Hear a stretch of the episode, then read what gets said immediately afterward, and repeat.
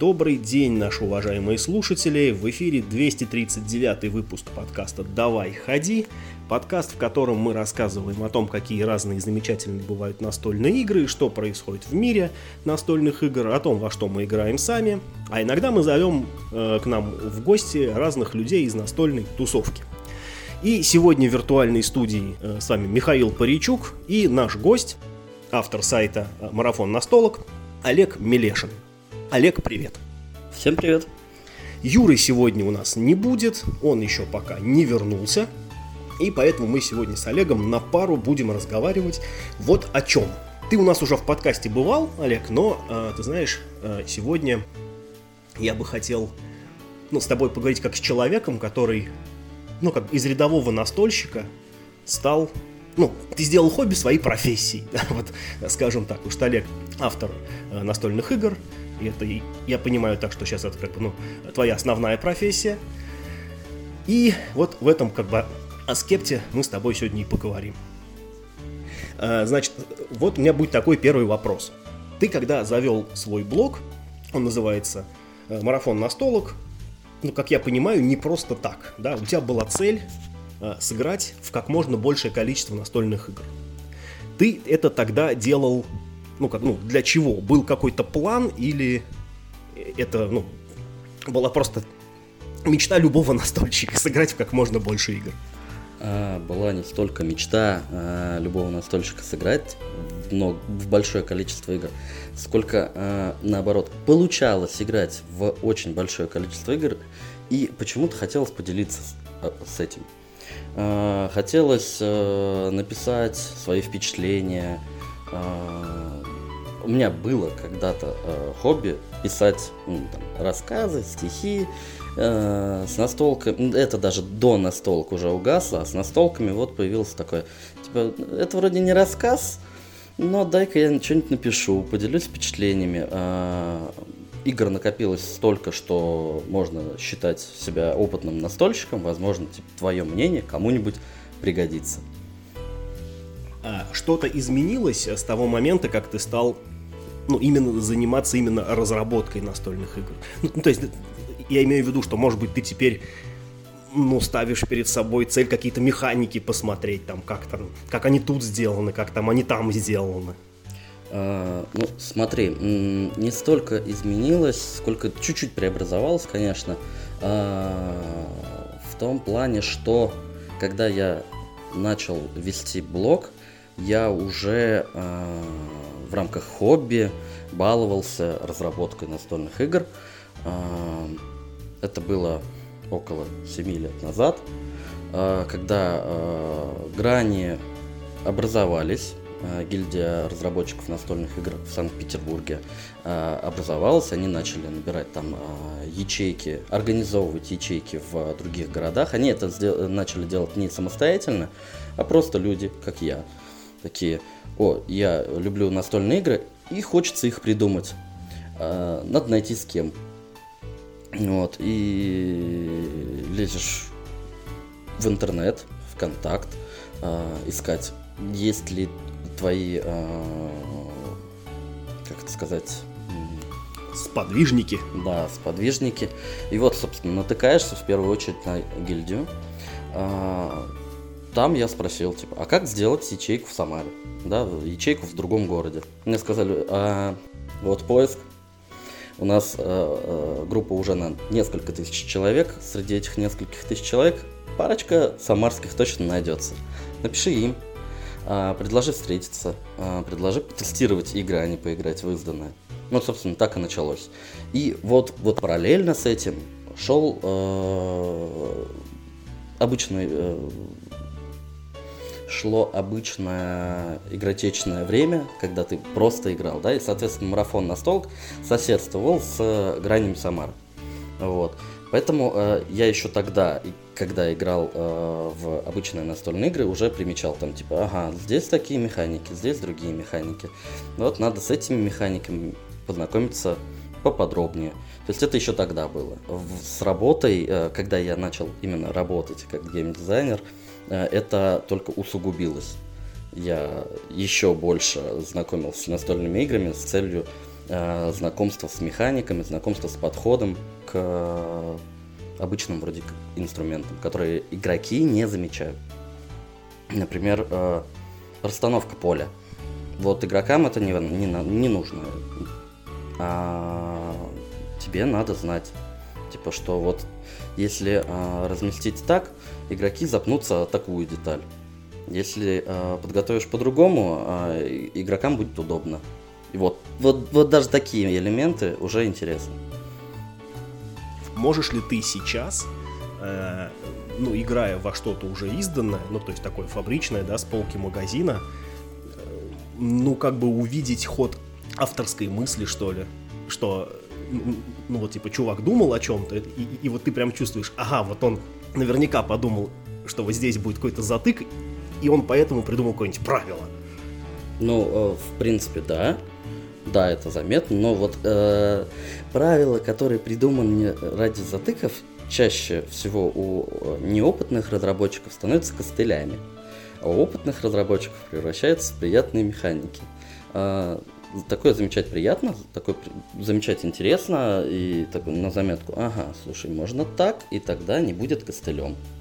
Слушай, давай попробуем с тобой вот, кстати, на этом моменте провести вот эту вот границу, когда правило, ну, является костылем, а когда правило костылем не является, потому что, ну, есть немало, как бы, таких моментов, ну, вокруг которых несколько там может быть, не очень много, но как бы несколько копий сломано, является ли это костылем или не является. Как вот ты для себя определяешь, что костыль, а что, ну, типа, нам, ну, норма механика? Ну, если субъективно оценивать, то Э, это не является костылем, когда игрокам удобно и красиво. А когда игроки чувствуют, что они запинаются, это правило вроде необходимо для чего-то, но они запинаются об него. Могут не забывать или еще что-то. Вот в этом случае это костыль. Давай попробуем какой-нибудь пример найти. Вот, например, игра с болваном. Ну, вот как часто бывает, например, в дуэльных версиях мультиплеерных игр, когда у тебя есть некий там, ну, хотя бы третий игрок, за которого нужно просто виртуально делать ходы. Это костыль или нет? Нет, это... Я бы не назвал это костылем. А, я бы назвал костылем а, какое-нибудь а, ограничение руки. Вот смотри, в какой-нибудь игре тебе приходится ограничивать руку, например, четырьмя картами. Это ничем не обосновано, просто ты не можешь иметь больше четырех карт. Тебе это неприятно, тебе это неудобно, но надо и я понимаю, что а, автор во время балансировки игры понял, что типа ну вот 5 карт и более а, приведут к дисбалансу. 4 не приведут. И не стал это никак обосновывать. То есть э, иногда тебе эти четыре карты, ну вот прям четенько. Там, например, на поле у тебя вот не будет больше пятого места. Ты, может, о нем хочешь, но ты рассчитываешь из этого. А иногда это просто вот четыре карты у тебя и все. Но ведь здесь же, мне кажется, ну, важно найти грань, ведь все равно, когда ты, ну, как мне кажется, я как бы ни одной игры еще не придумал, вот мне только так кажется, э, что когда ты игру придумываешь, ты все равно моделируешь какую-нибудь ситуацию, ну, и, соответственно, в этой ситуации, ну, будут некие понятные условности, некие понятные ограничения. И, ну, разве их нужно обосновывать? Ну, ну, типа, ты же, ну, как ты же не можешь включить все жизненные процессы в игру, да? Ну, типа, ну, понятно, что ты там что-то упрощаешь. Ну, разве этого недостаточно? А, смотри, к игре можно подходить с двух сторон. Ну, это прям вот, не знаю, а, базово, да, некоторые геймдизайнеры подходят от темы, некоторые от механики. Когда ты подходишь от механики, а, ты тему натягиваешь уже потом. И, возможно, не можешь натянуть эту самую тему на эти... Почему четыре карты? Не знаю. Наш Когда... любимый доктор Кница сейчас передает привет.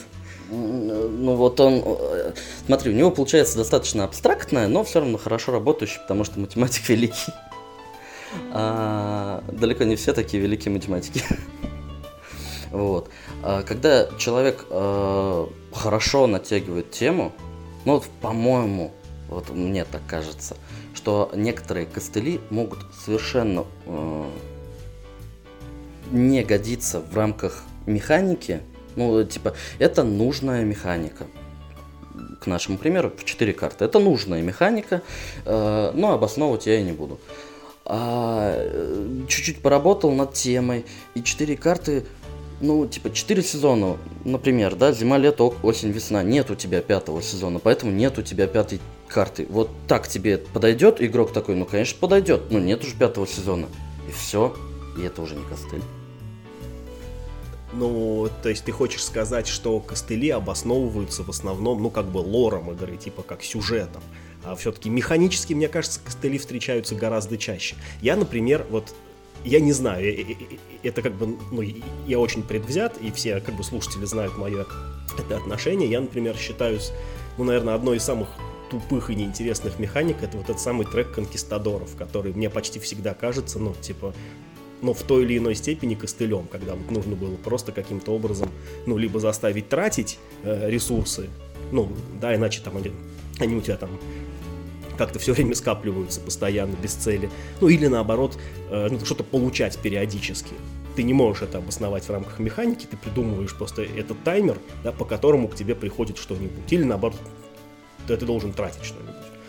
Вот. И ну, в этом смысле мне кажется, что механика трека конкистадоров, она, ну, вот, ну, самая такая самая, ну, грубо говоря, удобная. Ты в нее можешь запихать все, что угодно, никак это не обосновывать но это будет поддерживать баланс твоей игры. Ну, смотри, я вот, по крайней мере, для себя э, эти элементы э, отделяю следующим образом. Вот костыль это какая-то мелкая неприятность. А вот то, что ты называешь треком конкистадоров, я бы называл пятым колесом.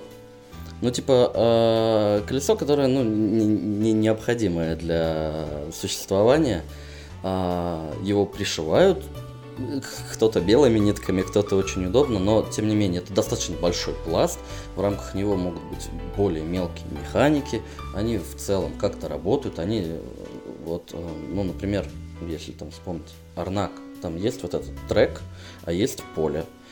Трек никому не нравится, но без трека ты вроде как не можешь э, играть полноценно. Поэтому мне и кажется, что это, ну, своего рода костыль, потому что если бы трека не было, тебе, ну, типа, некуда было бы тратить ресурсы. Хотя игра на поле, она гораздо интереснее, чем тут, ну, довольно бестолковый, на самом деле, трек. Я могу вполне себе поверить, что трека, ну, в первых итерациях вообще не было. А, авторы, играя в на поле, заметили какую-то скупость ну, типа, смотри, вот на поле мы тут только ходим, что-то монстров мочим, что-то не хватает. Э, давай что-нибудь добавим. А что можно добавить? И вот э, добавляются либо какая-то мелочь, либо вот такая вот крупная байда в виде э, трека, которая э, потом встраивается настолько, что становится прям жизненно необходимой для самой игры. Она, ну, некрасивая, но тем не менее. Но э, вот это для меня не костыль, а вот пятое колесо. Слушай, а вот знаешь что, ну, мне тоже твое мнение интересно. Ну, ну, есть такая байка, она вроде даже правдивая, да, что вот Уве Розенберг, он сделал, значит, ну, свою знаменитую агрикулу вроде как за три месяца. Ну, есть такая, короче, та, такая история. Я много раз ее читал в интернете. А, я, наверное, не слышал ее, ну, ну, вернее, не читал в постах самого Розенберга, но как бы я в других местах много раз ее встречал. И как мне кажется, Агрикола это очень хитрый пример вот ну, такого ну, как бы, ну, баланса, что ли, игры, когда в нее напихано столько много всего, что, в принципе, ну, ее можно как бы вроде уже и не балансировать, потому что это каждый раз к тебе приходит по-новому, и ты просто должен, ну, в этом безумном многообразии разных карт и, ну, карт в основном, да, значит, ты должен так или иначе все равно придумывать каждый раз новую стратегию. А как такового ну, вот этого баланса, да, ну, типа, нет, там есть карты, ну, типа, явно фуфельные, а есть, как бы, карты явно очень крутые. Но так как у тебя каждый раз эти карты выпадают по-разному, то вроде как оно, ну, там, типа, плюс на минус помножается, вроде как и ничего получается. Вроде как и хорошо. При этом, ну, наверное, мало кто назовет, ну, всю игру, как бы, в целом, да, Агрикола, ну, какой там несбалансированный. Это вот просто такая, ну, вот как бы особенность. Как ты относишься к такому моменту, когда вот ну, ты просто насыщ... насыщаешь свою игру большим количеством разнообразных компонентов? Ну, я думаю, что тут немножко... Я думаю, что ты тут немножко не прав в плане балансировки. Я думаю, очень много карт нас в моменте э, разработки э, были еще более сильны или еще более тупы, и э, от них приходилось чистить. Это такая тонкая балансировка, э, когда ты там циферку поменяешь на карточке, а потом там э, термин поменяешь вместо и или поставишь, типа ослабишь эффект. Вот эти штуки, я думаю, да, игру можно придумать не за три месяца, игру можно придумать. По щелчку в голове пришла, э, пришел концепт, э, ты сделал по этому концепту что-то, э, наполнил его максимально всем, чем ты его можешь наполнить, сыграл, что понравилось оставил, что не понравилось, такой, ага, тут мне не нравится, дай-ка я это поменяю, потом наполняешь картами, угу, тут такие карточки работают, тут такие карточки работают, хорошо, наполняешь еще большим количеством карточек, находишь, слушай, вот эти карточки всегда, когда бы ты их не взял, хорошие, убираю. А эти работают ситуативно. Ситуативно это хорошо, а, соответственно, ну, для этой игры, например. И таким образом, ну, а, балансировка здесь все равно происходит. Мне кажется, просто э, у человека должны быть очень больш... хорошие, э, не знаю, прогнозирования вперед, э, что он может отмести э, кучу ненужных вариантов, оставив кучу нужных вариантов, э, плохих или хороших. Э, при этом игрокам со стороны кажется, как будто туда просто накидали всего и они теряются. на самом деле автор работал очень много. Но, э, э, например, я думаю, за три месяца он придумал костяк. А вот э, само э, наполнение балансировалось после этих трех месяцев какое-то время точно. Возможно. Слушай, а ну вот раз уж ты об этом заговорил, то по твоему опыту э, сколько проходит времени ну, вот на создание одной какой-нибудь, ну, такой типа средней игры. То есть я как бы в это время не включаю работу художников и дизайнеров, да, которая происходит, ну, как бы постфактум или, или может быть, параллельно, но она явно занимает, ну, как бы такое, ну, ну как отдельное время, да, а, а вот именно на создание прототипа, ну, грубо говоря, там, э, на салфетках, на, на черно-белых распечатках и на его тестировании, то есть до приведения ну, как бы вот именно самой игры, да, механически в полностью законченный вид. Смотри, какая игра. Средний... Что ты, что ты называешь средней игрой примерно? Ну, э, так как мы как бы ну, сегодня с тобой разговариваем, да, ну, давай возьмем, например, фототур, да, то есть, ну, это игра, в которой есть и поле, и карточки, и не одна механика, и спецспособности вот на этих планшетиках, да, ну, то есть там как бы ну, мясо есть. Но вместе с тем это, ну, там, ну, не Twilight Struggle, да? Uh-huh. вот. Э, вот я вот это имею в виду. Ну, то есть не филлер из одной механики, но и не дикий хардкор. Ну, какой-то такой, типа, там, семейный какая-то игра. Не евро, опять же, да, которая, ну, там, явно должно быть сильно математически более выверено. Ну вот смотри, давай, если мы взяли фототур, то тут есть четкая цифра где-то полгода. Полгода у тебя уходит от того, что ты начал над ней работать, и до того, когда ты ее сдал, типа, все, я свое сделал, вот правило, вот прототип, а, можете рисовать. А, бывает такое, что, ну, грубо говоря, э, ну, вот вы как бы уже сдали прототип, написанные правила, ну, типа, ну, в редакцию, да, там, или как в издательство, нам, наверное, правильно сказать, и по каким-то дизайнерским причинам нужно что-нибудь переделать.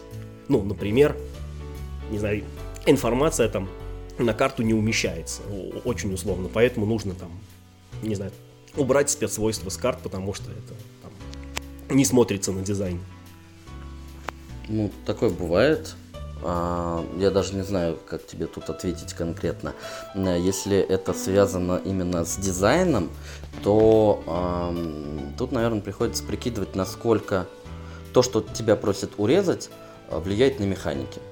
А, например, а, не секрет, Тимошов уже это а, объявлял в группе своего издательства, что мы работаем над дополнением к фототуру, фототур экспедиции.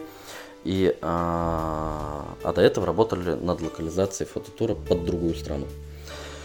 И а, во время а, работы первоначальной мы э, эти экспедиции представили одним образом – мы вроде сдали игру, и через какое-то время пришел как бы, а, пришла обратная связь, что э, определенный компонент по-хорошему надо поменять. Ну вот. И э, если это никак не повлияло на механики, ну как в нашем случае, это очень мало повлияло на механики, оно ну, действительно исправилось достаточно быстро.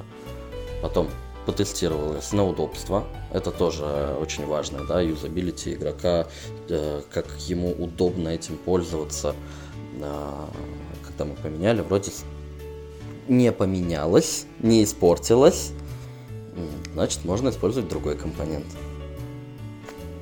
Про компоненты хочу еще один вопрос задать.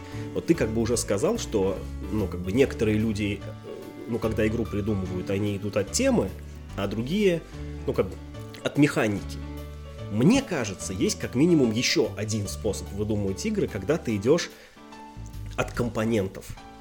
Ну, мне, наверное, так э, сходу э, трудно придумать пример, но я думаю, что вот эта вот игра, э, которую недавно, значит, э, Гага локализовала, вот эта объяснялка, значит, этих, э, ну, картинок, всяким мусором, там, Картинки.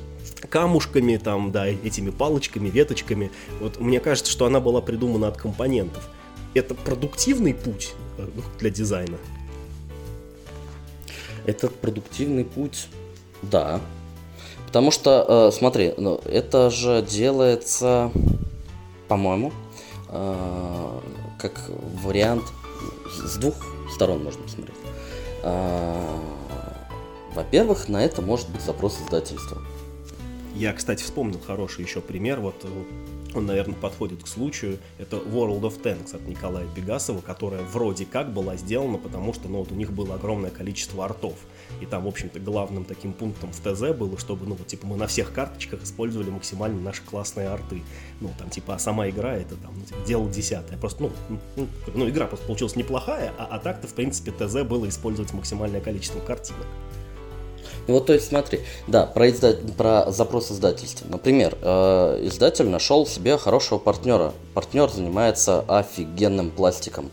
А, да таким, что там фигурный, например, а еще можно магниты вставить. Слушай, пластик с магнитами. Начинает думать об этом, а, думает, а, а что можно сделать с пластиком, с магнитами. И просто прикидывает а, либо тему, либо механики, да, если это какой-то компонент, возможно, механики. Ну, я, я так подозреваю, что многие игры с песочными часами в э, роли там миплов, э, знаешь, э, типа маятника или еще каких-то таких игр, а, отходили именно, типа, а давайте мы поиграем с песочными часами, а не от того, что, типа, слушайте, а у нас есть такая тема. Ну, вот. А, это как бы один подход, да, со стороны издателя. Со стороны автора это тоже может быть такой подход, но он э, скорее связан с тем, что типа э, у, у автора в голове щелкнуло Эврика, у меня на столе сейчас находится такая-то фигня, а рядом с ней другая фигня, и они так, не знаю, как это называется... Э, синергируют. Да, синергируют, что просто, что просто необходимо из этого сделать игру и делают, отходя из компонентов. Но все равно, отходя из компонентов, это превращается в то, что ты отходишь от механики. Потому что ты компоненты, э, видишь их сочетание, видишь э, механику взаимодействия этими компонентами, и в целом придумываешь механику, а потом, возможно, натягиваешь тему. А вот тогда, слушай, ну, ну вот раз как бы тоже ты об этом заговорил, мы буквально в прошлом подкасте вот с Юрой тоже говорили, а что есть механика? Вот мы с ним спорили, э, Player Elimination это механика или нет? Потому что, ну вот как, ну, Board Game Geek считает, что это механика. У нас вот как-то взгляды, ну, типа, ну, не сошлись на этот вопрос. А, а, что такое механика по твоему определению? Механика это взаимодействие чего-то с чем-то. Вот прям вот очень обширно чего-то с чем-то. А, если помнишь, а, моя самая первая, хоть куда-то а, появившаяся немножечко игра архитектора Гизы. А, это Roland Райт, в котором надо очень много считать. Да, парни, кстати, зайдите на Тесеру, скачайте, она там лежит вполне бесплатно, довольно прикольная игра. Но, правда, не дуэльная. Это, это такая, ну, фишечка, отличие от прочих многих других Роланд Райтов, в нее нужно играть с кем-нибудь, а так игра довольно прикольная. Вот да, когда я ее придумывал, то, что в нее надо играть с кем-нибудь, это было прям обязательно фишкой, бзиком в моей голове. А, вот в ней есть механика очередности игроков. Вот обычно очередность игроков идет там по часовой стрелке, по треку инициативы или еще почему-то. Мне было интересно придать роли э, к очередности э, прям весомой. То есть э, очередность того, каким ты будешь ходить, влияет на твое решение как таковое. То есть ты, возможно, что-то делаешь для того, чтобы раньше ходить в следующем ходу, или э, что-то делаешь э, сейчас, но будешь страдать потом э, из-за того, что выбрал именно так. Там это связано с взятием кубиков, количество кубиков и каким ты становишься. Э, туда же при, привязан еще бонус за твою очередность э, в рамках хода. То есть это была прям бзик, э, это был прям бзик в голове такой, что я хочу сделать так, чтобы очередность влияла на выбор. Э, очередность была решением игрока. То есть я решаю, каким мне быть. Не, то, не только то, что мне делать, а каким мне быть, чтобы это делать. То есть, если, например, мы возьмем игру, в которой просто право первого хода передается по часовой стрелке, это как бы, ну, не механика, да, по-твоему? А если, ну, как, например, в той же Агриколе, чтобы стать первым игроком, ну, ну, нужно потратить действия, да, там, ну, встать на это поле и, типа, забрать фишку игрока, то это как бы уже механика, потому что это, типа, влияет на решение. Ну, э, на самом деле, по версии БГГ это э, механика хождения по э, треку инициативе, хождение по э, очереди, э, хождение в зависимости от... Я, я просто гуглил в свое время э, эту тему как раз, э, по мнению БГГ, это механические, э, э, это механики. Вот. А на то, что они просто слабо откликаются в умах игроков, ну, как бы, слушай, раскладка поля – это механика. Что значит раскладка поля? Ну, положите поле в центр стола – это механика, чтобы всем было удобно дотянуться до ресурсов – это тоже механика? А, чтобы дотянуться всем э, до ресурсов, это, это подготовка к игре, но тем не менее, а, ну вот, например, а, модульные поля. Мы, играя в Эльдорадо, ты раскладываешь поле, ты, э, это механика. Ты решаешь, какое там из э, вот этих больших плашек будет следующий, да, это, это, это механика модульного поля. А, потому что это влияет на решение игроков, правильно? Да. А ну, если бы ну, на заре еще, да, этих русских локализаций у нас были эти, значит, тоже модульные поля, да, которые собирались по принципу пазла.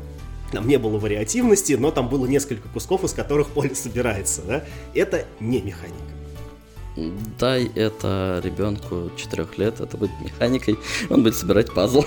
Но, э, но в целом я понимаю твой вопрос. Это э, Смотри, э, если так посмотреть, это механика, не знаю, вот прям механического воздействия, да, то есть это как бы для игры в твоем уме неважно, да, то есть ты вроде как ничего не делаешь от этого, ты просто пазл к пазлу. Там, например, где?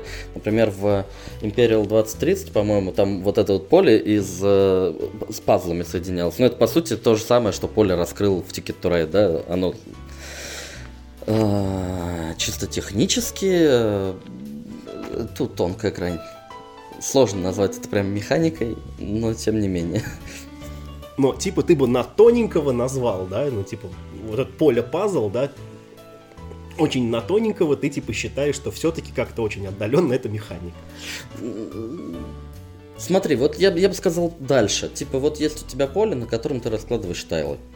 Э, поле вот, вот раскрывается, а тайлы э, ты, может, выбираешь. Может, рандомно. Э, может, выбираешь, куда именно, в какие э, места выкладываешь. Вот это уже механика. Ну, то есть, э, все-таки механика это получается то, что влияет на решение игроков. Да. По сути, вот смотри, в этом случае, например, э, у тебя есть игровое поле, на которое ты раскладываешь тайлы.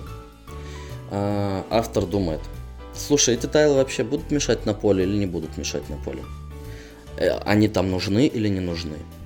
Возможно, их можно положить сверху, а возможно, их надо положить по каким-то точкам. А, автор над этим всем думает, и по сути он думает над э, удобством, механическим удобством игроков пользоваться этой игрой. А, механические удобства могут перекликаться с дальнейшими решениями на самом деле. Типа вот эта штука лежит настолько далеко от всех игроков во время всех партий, что на нее никто не обращает внимания. Это получается, что вроде механическое, э, э, ты просто положил какой-то элемент, неудобно, далеко. Э, все его не видят, игнорируют. Э, игра дисбалансная. Почему дисбалансная? Что-то не поймем никак. Вот вроде мы балансировали, все работает. Там, например, когда мы хорошо рассматриваем, а игроки пользуются этим, этим неудобно пользоваться, они не до, тут не дотягиваются и, соответственно, игнорируют его. А его нельзя игнорировать, он механически важен.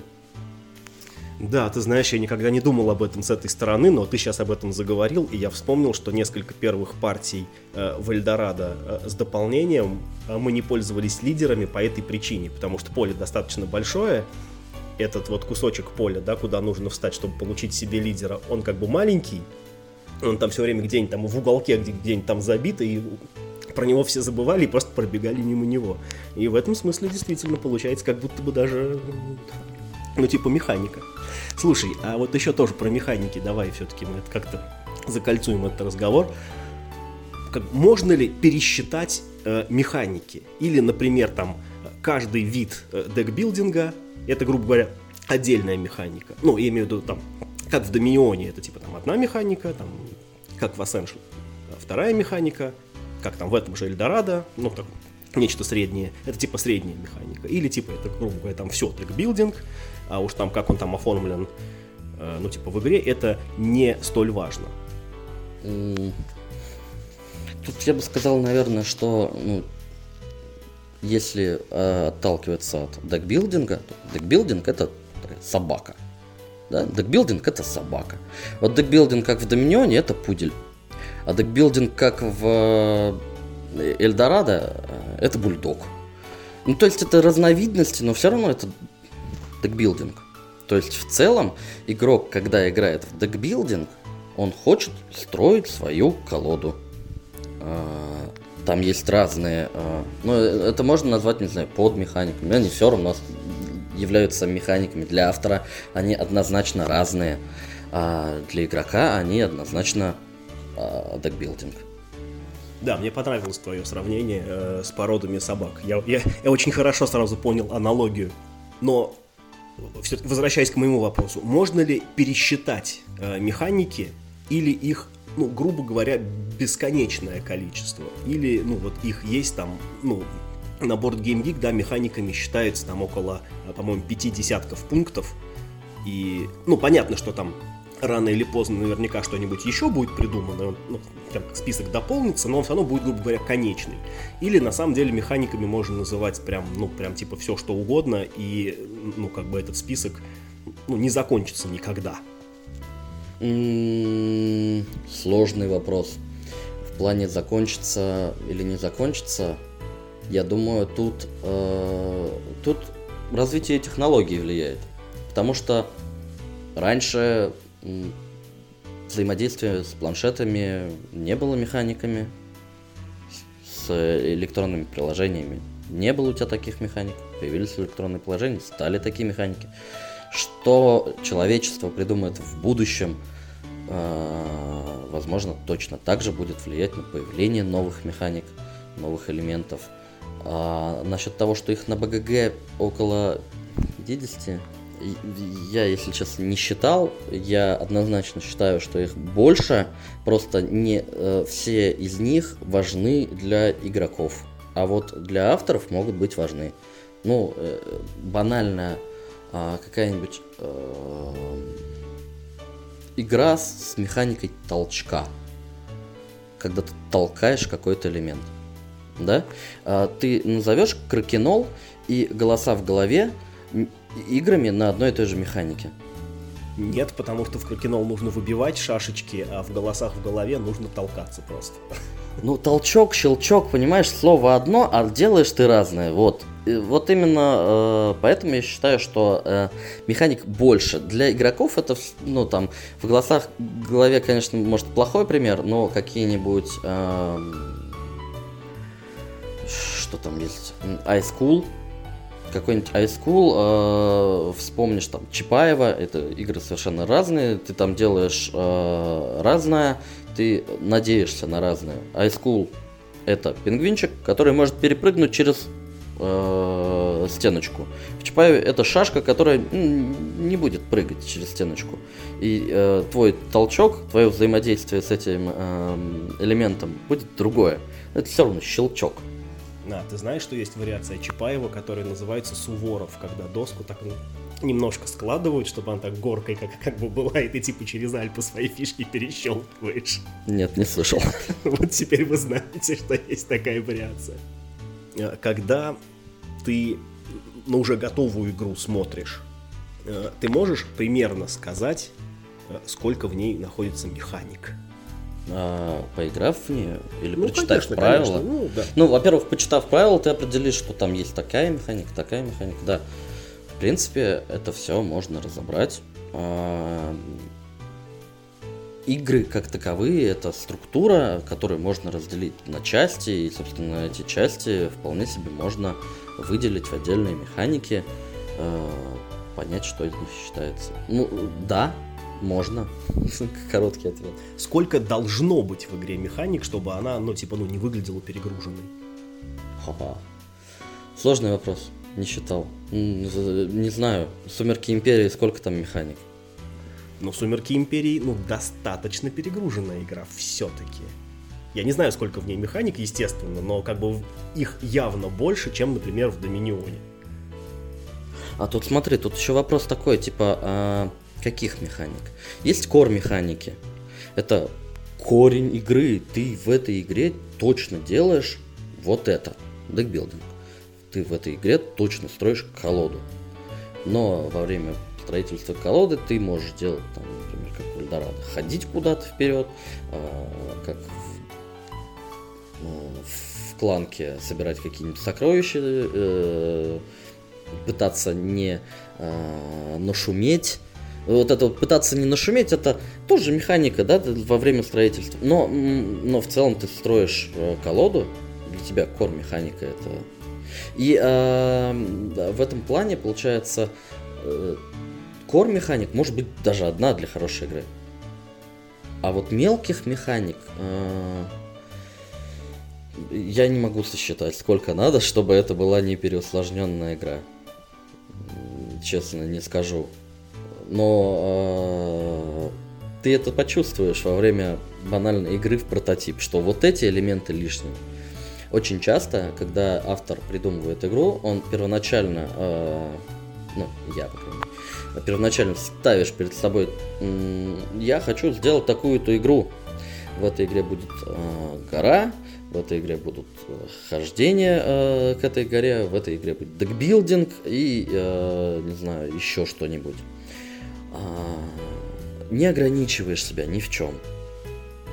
Играешь, видишь, что а вот а на самом деле гораздо тут зачем? Дай поле сделаем. А, а, а вот а, декбилдинг здесь зачем? Дай просто карточки брать. Ну, а, или наоборот. Понимаешь, что что-то не хватает. Давай еще добавлю. И вот, а, а потом а, обрезаешь лишнее, обрубаешь, обрубаешь, обрубаешь. А, бриллианта получается алмаз. Ну или не обязательно алмаз, но, но тем не менее. Но, грубо говоря, все равно отесанный кусок. Да, отесанный кусок чего-то. Да. А, а чаще приходится добавлять механики или их оттуда убирать из игры? А, знаешь, э, в зависимости от целевой аудитории игры, для которой ты это делаешь. Не, ну чисто статистически, чисто на опыте. Ну вот как бы ты же не один проект уже как бы, да, завершил. Э, и вот вам чаще приходилось механики добавлять или все-таки вырезать что-то оттуда? Ну, смотря на каком этапе игры. Если ты э, в самом начале, то ты добавляешь. Потому что ты сыграл э, в игру э, фототур. Если уж так говорить, да, ты играешь в фототур, у тебя сначала нет свойств. Тебя сначала нет э, жетонов. Ты имеешь в виду именно, ну вот на стадии прототипирования? Да, ну вот просто в самом начале ты такой, ага, ты можешь ходить по полю с помощью кубиков. Кубики там по-разному э, влияют на твою дальность того, что ты ходишь. Вроде работает. Но ради этого играть в нее не будут. Надо добавить следующий элемент. Э, фотографии. Хорошо, люди ходят фотографируют, у разных карт разные победные очки. Вроде хорошо, но что-то не хватает. Давай свойства на них накинем. Э, добавляешь свойства, пробуешь. Э, что-то хорошо, но вроде еще чего-то хочется. Давайте цели к этим свойствам добавил. Uh, что-то хорошо, но, слушай, вот эти цели не работают. Убрал эти цели, сделал другие. И в итоге получается, что ты добавляешь, обрезаешь, добавляешь, обрезаешь. Uh, в итоге, смотря какой этап. Сначала ты, скорее всего, добавляешь. Потом, в зависимости от того, как оно работает. Ты знаешь, меня всегда еще интересовал э, такой вот такой вот аспект. Ну вот есть, грубо говоря, сейчас есть общепринято ну, негодные механики, ну, типа там какой-нибудь roll and move, да, я думаю, ну, типа, все скажут, что эта механика сейчас, ну, ну, типа мой витон, если там кто-то, кто-то не сделает что-то, да, чтобы эту механику каким-то образом ну, как-то красиво подать, то, в принципе, ну, ну типа, там, игра с and move, ну, типа, наверное, не проканает. Есть механики, которые наоборот сейчас, ну прям типа очень в тренде, например, сейчас, мне, мне кажется, все очень любят карты использовать да, с текстом, и я, я, честно говоря, уже очень устал от игр, в которых все, короче, ну вот на картах построено, э, вот, и хочется как будто больше взаимодействия с другими компонентами игры, чем только с картами. Но вот как бы иногда встречается такой момент, когда ты чувствуешь, ну не то, что механика плохая, но эта механика сюда ну, не подходит, что ли. Она вроде и работает. Вроде, ну, ну, вроде типа и игра работает. Ну, вроде ты понимаешь, что нужно делать, чтобы получить то, что ты хочешь. Но механика кажется неуместной. И, ну вот, в этом смысле, как ты считаешь, э, помогают ли, ну, вернее, должны ли, вернее, механики помогать игроку вживаться в, в роль, да, ну, ну, ну, так или иначе жить в любой игре мы ну, некую роль, да, как правило, выполняем. И вот, ну, должны ли механики помогать тебе вживаться в образ, или механики это, ну, как бы отдельно, а роллинг плей это, грубо говоря, отдельно? Тут, наверное, вопрос, что это за игра. Не во всех играх ты э, ассоциируешь себя с какой-то ролью. Да, и, ну, например, Imperial 2030, ты ассоциируешь себя с кем? С влиятельными личностями? Ну, ну да, да, да, с рептилоидами какими-нибудь и масонами, которые, в общем, всеми заправляют за кулисами. Но у тебя нет привязки к этому. Ты не человек какой-то внутри. Ты, ну, э, ты смотри, если игра, например, э, тебе предлагает почувствовать себя в шкуре путешественника, который э, путешествует от точки А к точке Б для того, чтобы там что-то разведать. Вот тогда, наверное, надо, чтобы механики поддерживали твое э, это самое чувство того, что ты путешествуешь, двигаешься куда-то и там хочешь что-то расследовать, да, и найти сокровища. А это больше, знаешь, такая э, история про то, что ты э, примеряешь на себя роль того, что ты знаешь из своей личной жизни и э, примерно знаешь, что вот это вот вроде как бы обычно у людей так. Вот. Ну, слушай, а разве ну, разве это не всегда так работает? Ну, ведь, ну, понятное дело, что когда мы говорим, ну, что, типа, игра хорошо передает там какую-то атмосферу чего-нибудь, там, не знаю, торговых томов Венеции, это не потому, что мы точно знаем, какая была атмосфера в торговых домах Венеции, а потому что мы думаем, что там была такая атмосфера. Ну, игра типа там в этом подыгрывает. Ну, ну типа, разве это не всегда так работает? Но механики-то при этом могут быть более абстрактные, и э, э, вот э, общий пул механик может тебя как-то наталкивать, но в рамках э, этого ты будешь делать, не знаю, А, переставление карточек в Аркнове. У тебя там есть 5 карточек, которые ты переставляешь. Ты выбираешь пятую, пятую карточку, э, она будет сильнее. Выбираешь первую карточку, она будет слабее. Вот ты строишь зоопарк. Ты чувствуешь, что ты там переставляешь карточки? Ну нет, честно говоря, нет. Вот, а, а переставление карточек тебе помогает тематически вжиться в роль того, что ты строишь зоопарк? Ну, наверное, все-таки нет. А, а, ну, хорошо. Я играл в Аркнову, я, я ее хотел купить, э, не знаю, через 15 минут после того, как я начал в нее играть. То есть, ну, ну нет, оно тебе не помогает вжиться в роль зоопарка строитель, но оно работает само по себе настолько приятно, что ну, тебе пофигу, что как бы во время строительства зоопарка ты карточки не перекладываешь.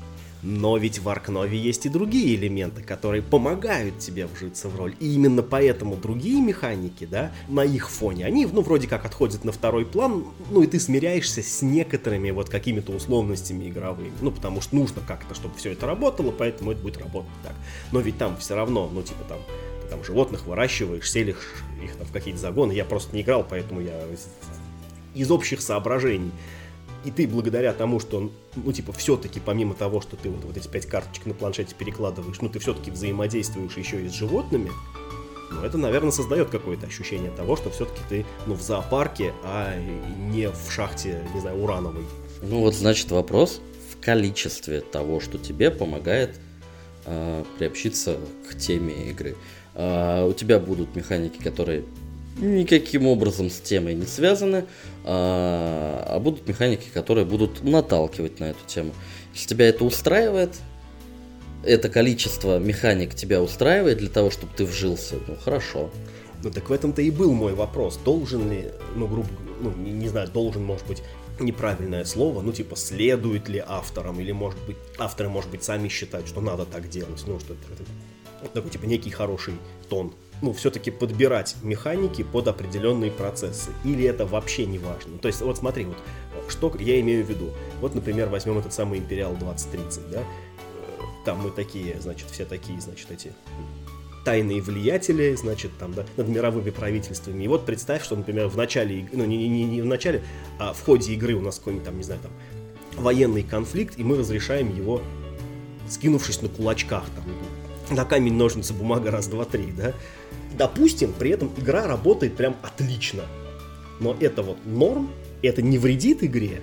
А, давай вернемся к началу вопроса. Когда ты упомянул, что некоторые механики типа не айс, а, устаревшие, например, Roll and Move.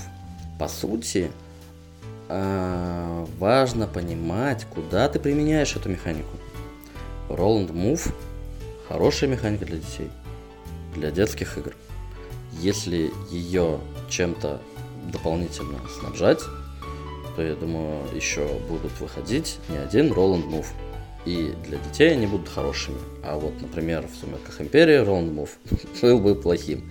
А, куда ты погружаешь эту механику, которую ты считаешь устаревшей? И, соответственно, а, когда ты э, делаешь игру, а, ты примеряешь туда механики. Вот это вот годится или не годится. А, Фототур. Фототур основан на драфте трех элементов. Драфт кубиков, э, жетонов и карт. Э, игроки сами решают, когда, что они получают с этим драфтом. Э, там либо движение, либо жетон берут, либо карточку, либо фотографируют ее. Но в целом, если туда засунуть наоборот какую-нибудь э, очень трендовую, но тяжелую механику, я сейчас не прикину, какую именно, она не подойдет для семейной аудитории. Или, например, не тяжелую, а агрессивную. Типа, вот, э, если я сфотографирую эту карточку, то ты больше не сможешь ездить на автомобиле. Вот это ограничение как бы э, будет неуместным. Оно будет неуместным, потому что э, в данном виде игры Э, конфликт неуместен, или потому что, ну вот когда, типа, ты в реальной жизни фотографируешь нечто, но это явно никак не влияет на, ну, типа, на возможность ездить автомобилем у какого-то там другого человека. Почему она будет неуместна? Понимаешь, и по обеим причинам неуместна. По обеим причинам. А, по первой причине, потому что игроки не будут в такое играть, потому что они а, не для этого в нее сели играть. А во-вторых, игроки не будут чувствовать во время игры того, что мы им предлагаем, да, типа э, с чего он страдает, если я что-то сделал в э, доброй игре. Непонятно. А если игра агрессивная, ну, тогда уместно, что мы там бьем друг другу морды, и э, после этого игрок не может что-то сделать. Агрессивная игра, там это уместно. Там это может быть обычный бросок кубиков, типа успех, не успех. Тоже достаточно примитивное э, разрешение э, э, боев в каких-нибудь играх. Они же до сих пор применяются. Скажи, что они не устарели, они устарели. Скажи, что ими нельзя пользоваться, нет, ими можно пользоваться.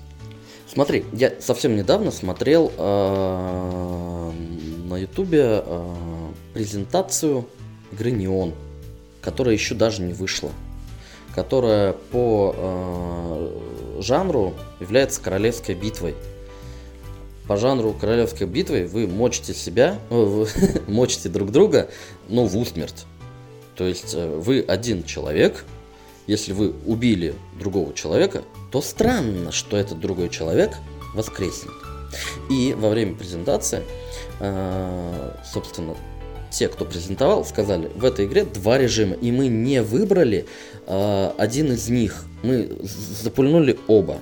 Первый режим, в который умер, значит умер, а второй режим с воскрешением, потому что 50% игроков хотели еще играть, а 50% игроков не чувствовали атмосферы в том, что, ну блин, он же умер. Они оставили и то, и то. В игре есть выбывание. Игра издано, но еще как на, в, в России ее еще нету. Она еще только э, будет. Это игра отечественных разработчиков, Игоря Склюева и Кати Горн. А, соответственно, устаревшая, неприятная механика, но использует. Ну, потому что, типа, она нужна. Да, потому что она нужна. А, может ли быть игра хорошей, если в ней есть вот только годные механики. Ну, то есть я, я сейчас говорю скорее, знаешь, про такой типа годный математический аппарат. Но при этом сюжет в ней просто отсутствует. И наоборот, да, может ли быть игра с очень крутым сюжетом, но где механики, ну, такие жиденькие. Ты играешь в абстракты. Я понимаю, к чему ты клонишь, там типа нет, ну, там типа вообще типа как нет сюжета. Но, э, ну, смотри, э, сюжет в том, что ты выкладываешь плитку во дворце какого-то португальского... Ну да, да, да, это типа не в счет, я, я понимаю. Но, но сюжет есть, он, э, он, он, не знаю, глупый, он тебе не нужен, но он, ну, привяз, привязали его каким-то, ну, ну э, игра-то хорошая, много абстрактов, с такой, э, если вспомнить там, что сейчас первая Каскадия, э, первая в топе по абстрактам, ну, там тоже есть тема, но мне вот на нее пофигу совершенно, а, потому что там есть, ну, как бы механики. Там именно только механики. С другой стороны смотрим. А, примитивные механики в очень тематичной э, игре. Ну, например... Я на самом деле вел к одной очень конкретной игре, которую мы с тобой сегодня перед подкастом уже обсуждали. Это голоса в моей голове, да, от Кори Голоса Конечки. в голове. Да, да, да, да, голоса в голове. Очень классная ну, ну, задумка, да, сетап, да, то есть как вы погружаетесь, ну, фактически в такую, в, в, в пиксаровскую, значит, головоломку, да, играете за этих персонажей, которые управляют телом человека, да, ну, ну еще в такой, в экстремальной обстановке, да, как, как судебный процесс. Но механики в ней очень странные. Вот э, во-первых, давай, ну, как бы ты-то в нее уже успел поиграть, в отличие от меня. Э, как тебе в целом игра? И вот как ты здесь видишь, э, что ее все-таки вытаскивает? Все-таки механики интересные или все-таки больше, ну, вот как, кстати... Вопрос вытаскивает интересный. Потому что, ну, как бы... Хорошо, вытаскивает ли вообще? Ну, вот именно, что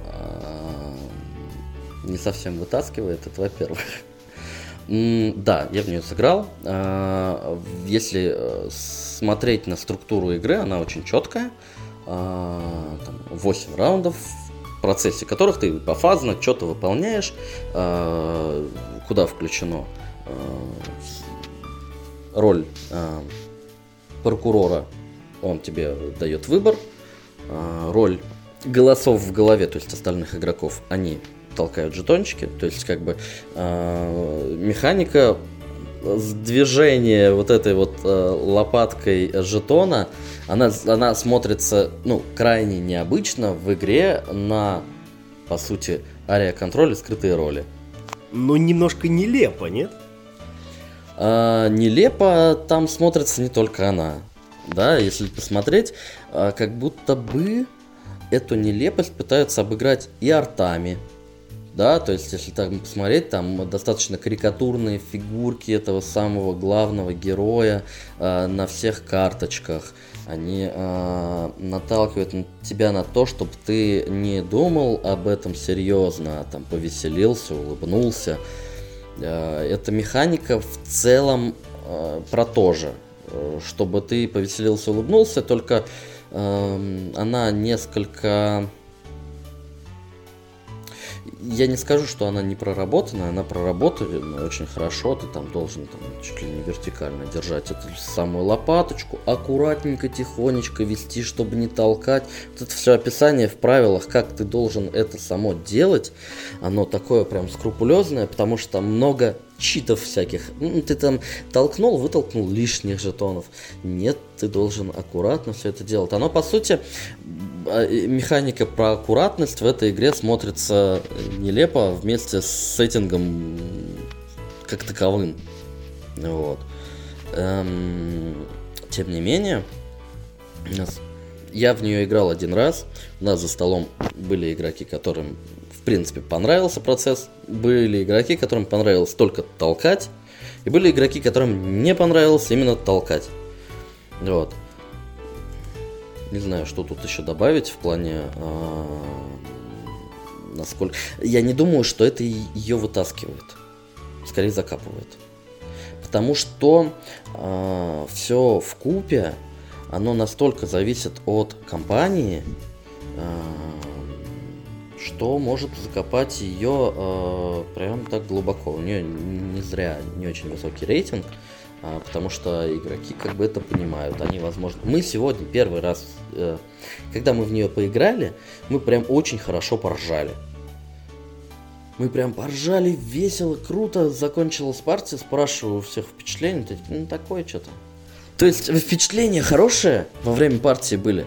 Но игроки, оценивая все вместе, понимают, что ну, это, это, это было что-то странное, это эксперимент, э, хорошо, но ария-контроли они поиграют, наверное, более э, про, проработанные, более сложные. Э, игры с ролями они поиграют, наверное, наоборот, в более простые, где меньше этих самых механик. А э, с сдвиганием они, наверное, лучше пощелкают кракенол, извините за рекламу, э, потому что это веселее. Здесь вот это вот скрупулезное ведение, оно э, выглядит странно интересно, но в целом я скорее против него. Слушай, ну и, и давай, знаешь, так это, ну, под финальчик немножко с тобой поговорим о каких-нибудь новинках. Э, что ты, ну, что ты ждешь, э, что ты, может быть, ну, там, что там уже купил и еще там, ну, не, э, не поиграл, и э, какие механики, да, тебя, тебя в последнее время больше всего интригуют? Как ни странно, в последнее время меня интригуют, наверное, не механики. А из того, что я жду, это как раз вот два детектива. Это резолверы и это Legacy of Eastbrook Hills, по-моему, она так называется. Это игра, ну, Resolver это игра э, новой студии. Э, у нее в авторах Сергей Притула, Сергей Усминский, Дамир Хуснадинов и э, Костя Селезнев. Они э, делают достаточно такой интересный детектив, который в, в своем корне имеет чтение, да, но э, я поучаствовал в тестировании одной из партий, я скажу только одно, мне захотелось переиграть тот же самый сценарий, я уверен, что в него можно будет переиграть совершенно по-другому. То есть это типа, реиграбельность как, как минимум э, ожидается. Второе, это игра э, из Legacy of Eastbrook Hills э, от автора э, Мортума, Сергей Миневич. Э, собственно, на механике Мортума, только более продвинутый. То есть там используется то же, что и в Мортуме, плюс некоторые интересные новинки. Там, например, общение э, с персонажами, а это уже анонсировалось опять-таки э, уже в группе лавки игр. Э, соответственно, мне тоже удалось поучаствовать в тестировании, я в восторге от сюжета. И, и, и, кстати, от механик, но это дополнительные механики, которые в ней участвуют. Вот. Э, я жду их, эти две игры, там, в первую очередь. А вот про механики, как, ну, точнее, про игры, которые я жду из какой-то механики, сейчас таких что-то я не припомню. Ну, я, знаешь, я имел в виду, что, может быть, э, там, типа, давненько, знаешь, ну, например, давненько не играл в хороший Era Control. Вот, вот я думаю, что выйдет какой-нибудь там что-нибудь, и вот, вот, мне кажется, там будет прикольно. Ну, вот я, я тебя понял и все равно не отвечу ничего, потому что э, вот когда я начал работать э, в геймдизайне, и за все это время я стал сильно меньше играть в что-то изданное и сильно больше играть в прототипы. Э, в этом есть своя прелесть, в этом есть свой гемор, э, но тем не менее. А, поэтому я ничего такого не жду, потому что я очень много пробую нового а, экспериментального, который, возможно, в изданные версии-то и не войдет. Но на моменте прототипирования, на моменте ранних версий автор позволяет себе внести какую-нибудь лютую э, фиговину, которую ты не ожидаешь в играх. Не факт, что она останется, но тем не менее. И вот на моменте прототипов э, такой штуки э, необычной можно заметить, встретить э, достаточно часто. Но я не знаю, эти игры будут выходить с этими механиками или не совсем с ними. Твоему мнению, настольные игры стали за последние там 10 лет лучше? А в каком плане лучше? Ты мне скажи. Да, стали лучше, по-моему. А, это связано с тем, что опыт игрок и опыт э, авторов э, основывается теперь на опыте ну, уже изданного. То есть, например, когда автор э, Доминиона э, придумывал Доминион, он основывался ну, совсем на других механиках. Сейчас очень много других декбилдингов, и авторы новых декбилдингов будут основываться на них. То есть они будут иметь хороший опыт, они э, будут знать про плохой опыт, они смогут придумать что-то, а, а могут и не придумать, кстати. Но тем не менее, они основываются на опыте э, того, что накопилось и, возможно, предлагать чего-то лучше. И э, так и получается. Так и получается, возникают какие-то механики, и э, дальше авторы используют их э, по-своему, э, и эти игры получаются лучше, чем типа первый блин. Куда, по твоему мнению, движется игровая индустрия? В сторону чего? На этот вопрос я тебе, скорее всего, не отвечу однозначно. Как мне э, не прискорбно э, заметить, но игровая индустрия достаточно давно начала двигаться в сторону украшательств.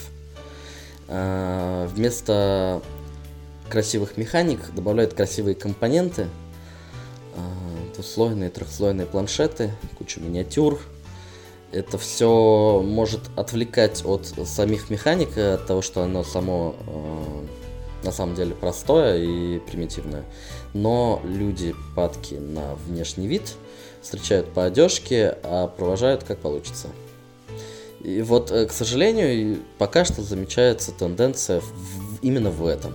то, что э, игры стараются делать красивее, э, иногда даже забывая про механики.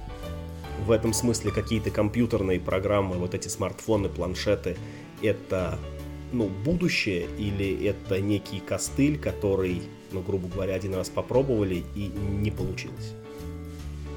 Я не скажу, что не получилось, а, возможно, прям а, офигенно. Я еще такого не очень припомню. А, но люди пробуют. И я, я не противник а, приложений. А, приложения могут выполнять хорошую роль в игре. Они могут быть помощниками, могут быть прям ведущими, ну, грубо говоря, как э, в э, советская кухня, или как она там называется? Soviet Kitchen Unleashed, да, это вот как раз пример, да, действительно, где ну, типа, живой человек ну, не может быть на месте приложения. Да, он не может быть на месте приложения, и э, приложение и, играет, и приложение здесь прикольный и незамысловатый при этом инструмент. Вот. А бывают такие, ну вот, например, я не фанатею, совершенно не фанатею от второй редакции «Особняков безумия». Для меня первая лучше, вот именно потому, что там приложение настолько стало вести игроков, э, оно взяло на себя роль ведущего, э, с которой, по мне, э, живой человек справлялся лучше. И я думаю, что это не попробовали и потом как бы забросили. Я думаю, что это будут пробовать, пробовать, пробовать, пробовать и будут использовать. Э, это глупо не использовать. А, я думаю, будут получаться игры и лучше, и в принципе могут получаться игры и хуже. Но тем не менее, приложение я не закапываю. Э, русский э, настольный геймдев насколько соответствует сейчас мировому уровню и насколько быстро он прогрессирует? А, два вопроса. Первый вопрос пока не дотягивает. как ни странно, а, хотя вообще, вообще не странно.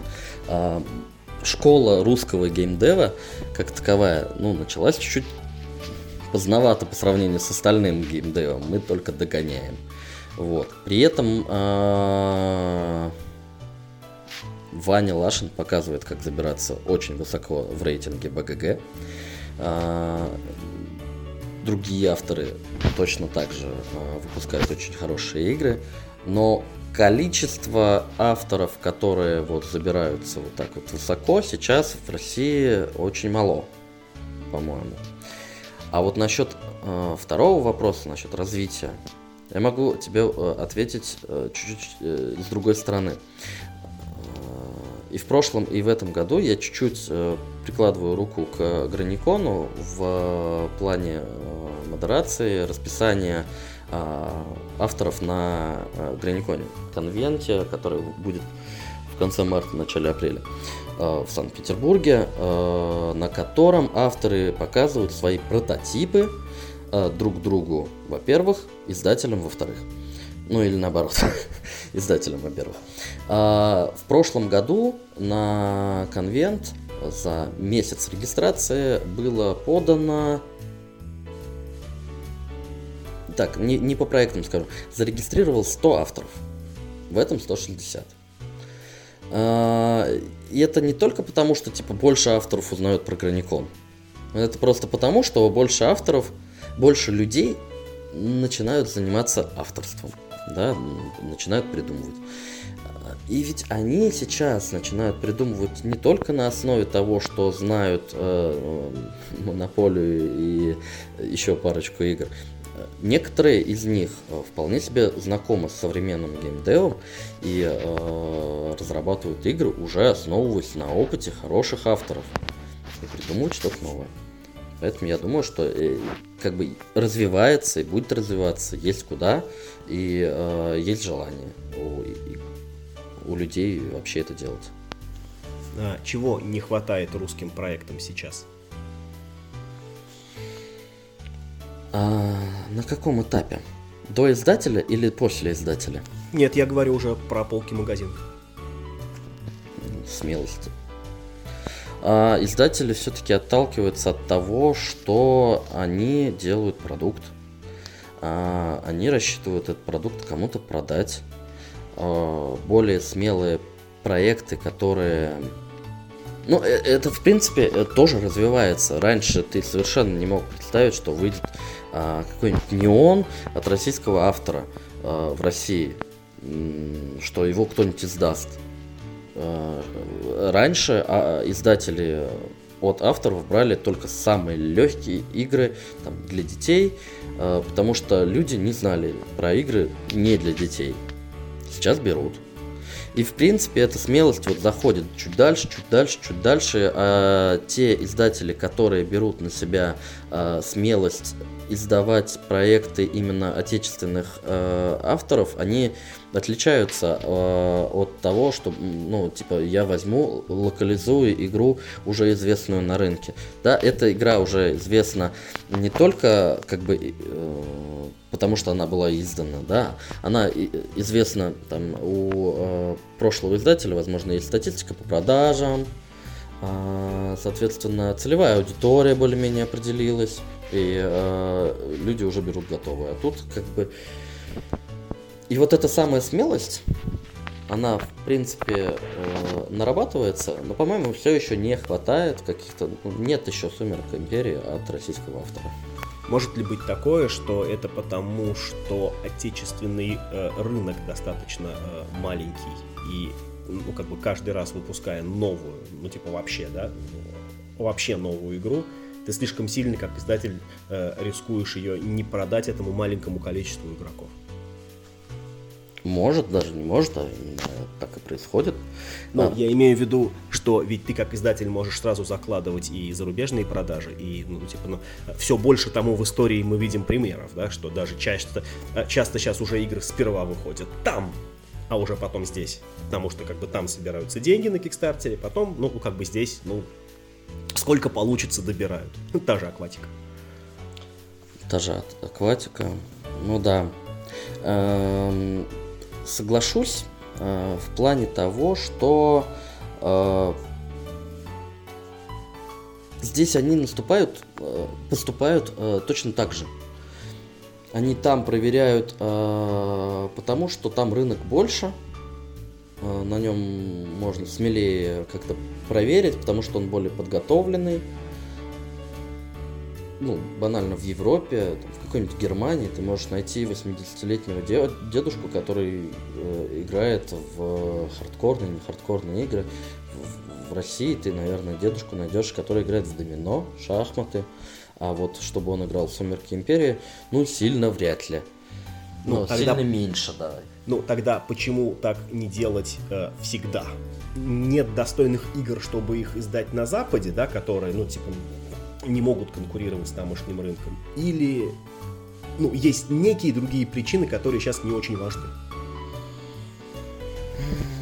Я бы закладывал сюда, на самом деле, скорее э, более коммерческие причины.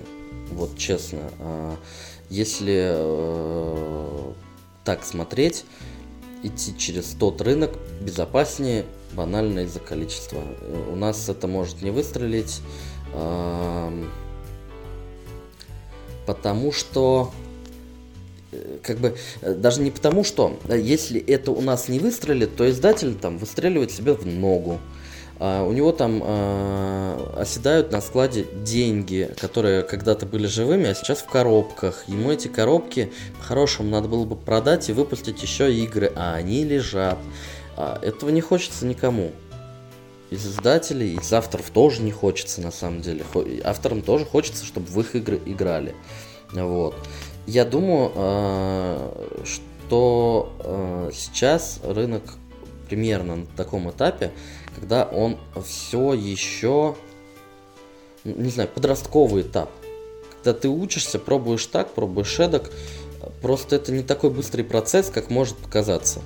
А, российские издатели уже издают достаточно хардкорные игры. А, они это делают медленно.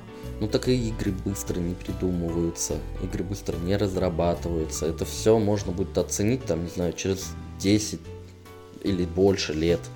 Э, вот э, я думаю, со временем э, вот эта практика, что ты будешь издаваться сначала там, потом здесь, убудет. потому что рынок здесь будет более подготовлен к тому, чтобы ты выпускался сразу здесь. Вот и все. И последний вопрос, который хочу на сегодня задать. Кто самый перспективный э, русский автор, э, на твой взгляд? Давай, наверное, не будем брать каких-то очевидных, ну, Юру Юмщикова, Ваню Лашина, ну, потому что они уже состоявшиеся люди и, и как бы с именами. А из тех, кто, может быть, недавно начал или, может быть, только что-то сделал и вот-вот это, это выйдет. Кто, э, ну, вот сейчас такая самая яркая звездочка. Тут я бы не назвал одного человека. Первая такая, не знаю, может, более-менее очевидная звездочка, которая, не знаю, выстрелит, не выстрелит. Евгений Петров. Это автор Министрелей, правильно? Это автор Министрелей, это автор Маленьких городов, это автор... Э, давай так, на прошлом Граниконе э, Женя привез 6 проектов. Подписал, по-моему, 6 проектов. С, э, с разными издательствами, у, него уже вышла игра э, от стиля жизни. Я что-то про не помню название, извини.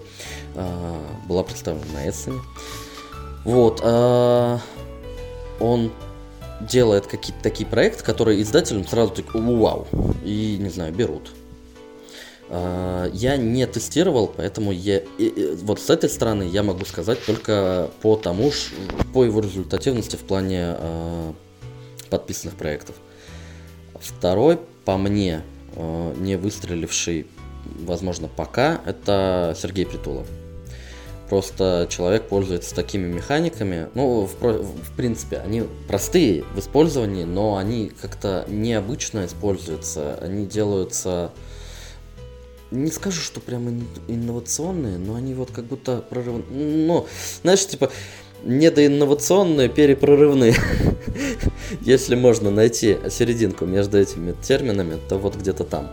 А, вот, наверное, так назову эти два, два имени. Спасибо, Олег, что ты сегодня ко мне пришел. А, я надеюсь, дорогие слушатели, вам а, такая беседа была вполне интересна. Это может быть не так интересно, как вышло бы, если бы здесь еще и Юра сидел, да, но уж как бы извините, э, у нас так одного подкаста не было, поэтому надо, так сказать, продолжать. Олег, скажи, играйте только в хорошие игры. Играйте только в хорошие игры. И главное, не болейте.